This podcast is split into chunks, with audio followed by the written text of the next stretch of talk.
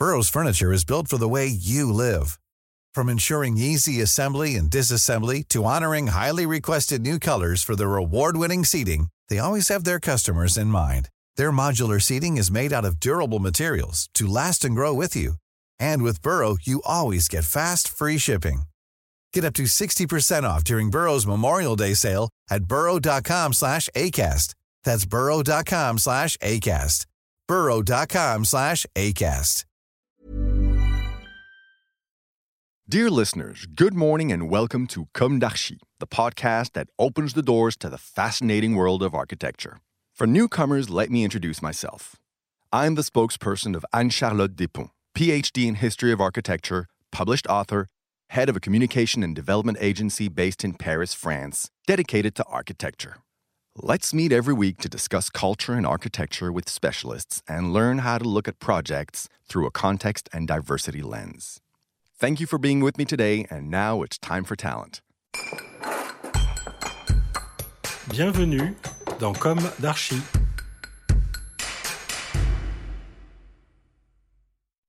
Dear listeners, hello.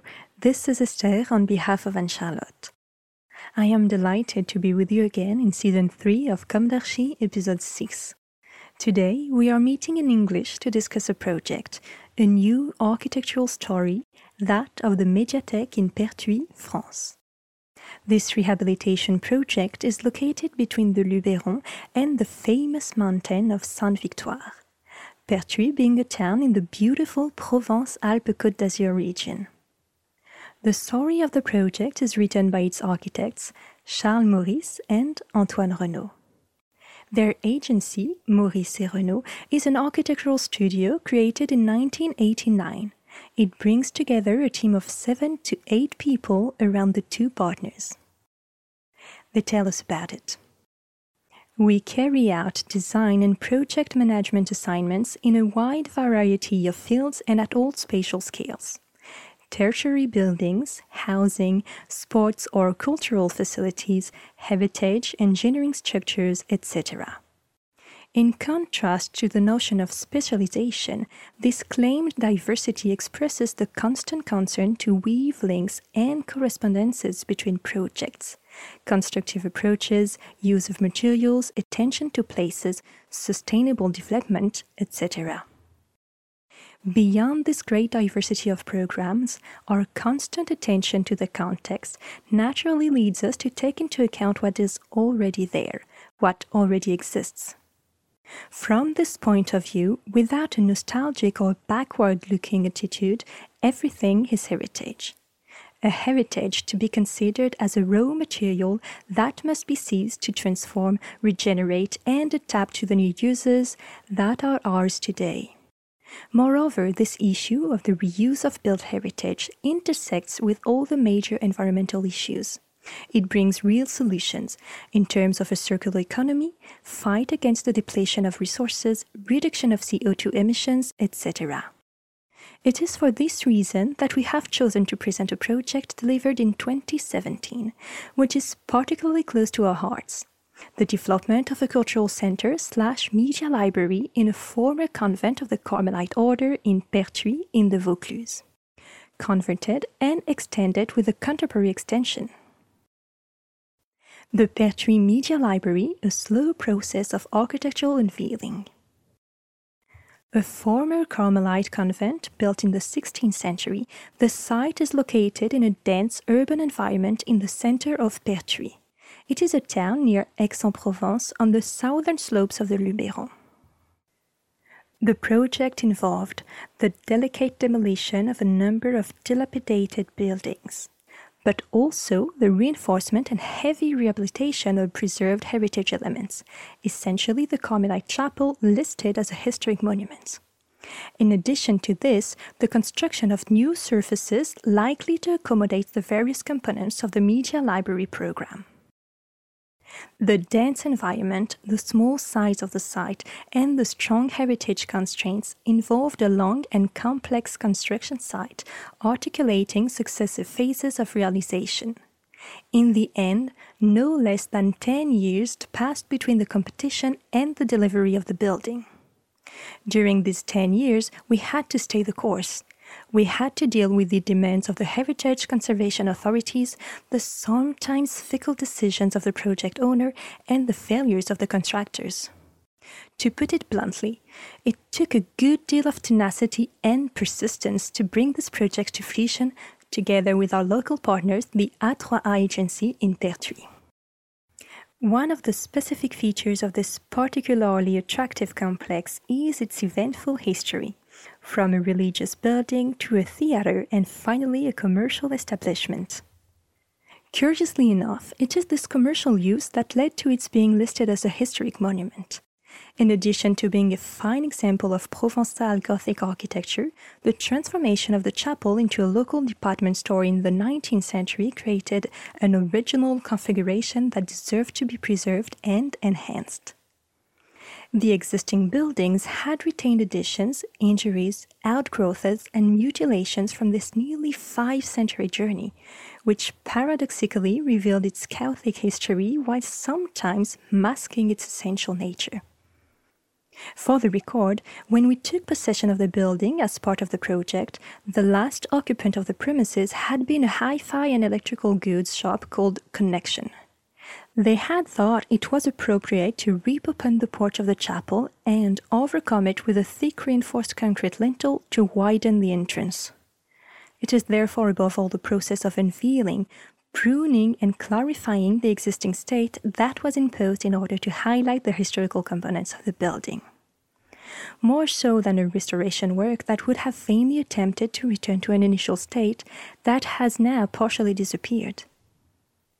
Moreover, the insertion of a cultural facility, and therefore of new uses, into heritage building and its extension in the form of a contemporary craft constituted a particularly stimulating subject which confronted us with several types of questions a general problem relating to the way in which any new intervention can find its place in a historical heritage, a problem referring to a set of debates and more or less clear cut positions which animates the actors involved in this type of project.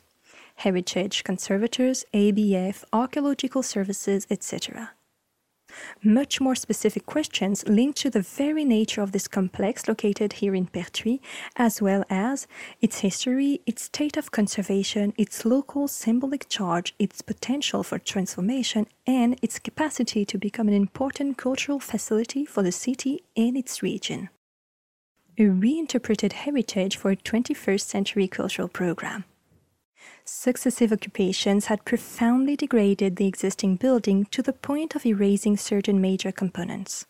Thus, the chapel's entrance portal, reduced to a gaping hole, has been restored to its original door design in the form of a silkscreen print on the glass frame. The interior of the church building, which had suffered greatly from a lack of conservation, had also been thoroughly restored and enhanced. From its eventful past, the chapel has kept the memory of the changes made in the 19th century when a large hardware store, the Magasin Sylvie, was set up there. A floor was built into the chapel, organized around a central void and served by a circular staircase located in the place of the choir. This commercial layout formed a configuration perfectly adapted to the installation of the media library's consultation spaces, thus taking advantage of this original layout, which justified, among other things, the building's registration as a historic monument. Seamless work between heritage and contemporary interventions. In the 10 years between the architectural competition and the delivery of the building, the program of the initial media library has changed, following the evolution of this type of facility towards the notion of third place.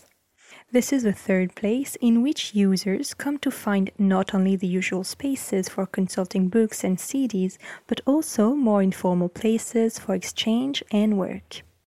This is why, in addition to investing in the heritage building, one of the major challenges of the operation was to graft onto it the new volumes, intended to house the components of a contemporary media library. From this point of view, the architectural approach consisted of organizing the relationship between the two buildings, the old and the new, around the triangular geometry of an old cloister that has disappeared. The entrance courtyard of the new facility pays tribute to this geometry. The dilapidated buildings that accompanied the Gothic chapel were demolished to make way for a contemporary extension housing the other components of the program reception hall, exhibition gallery, auditorium, music and image spaces, fab lab, co working spaces, etc. In contrast to the mineral mass of the new building, in ochre concrete and the stone of the chapel, the metal framework of the music and image sector creates a luminous space open to the roofs of the city and, in the distance, to the hills of the Luberon. The gallery that runs through the contemporary extension connects the entrance courtyard and the inner heart of the block. It forms the backbone of the building and houses exhibition spaces. Now in operation for four years, it fully meets the expectations of the public. In a world in which the media of information and knowledge are constantly evolving, but also in which the durability of the written word implies the respect of the essential conditions for the reception of the public clarity, legibility of spaces, silence, quality of the relationship with others. Dear listeners, thank you for tuning in. Let's meet again next week for a new d'Archi in English and until then, take care of yourselves. Goodbye.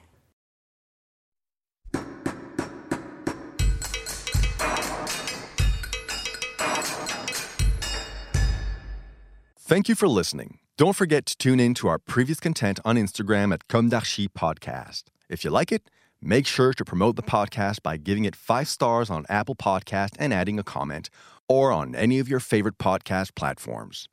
And don't forget to subscribe and listen to all of our episodes for free. See you soon, and until then, take care of yourself.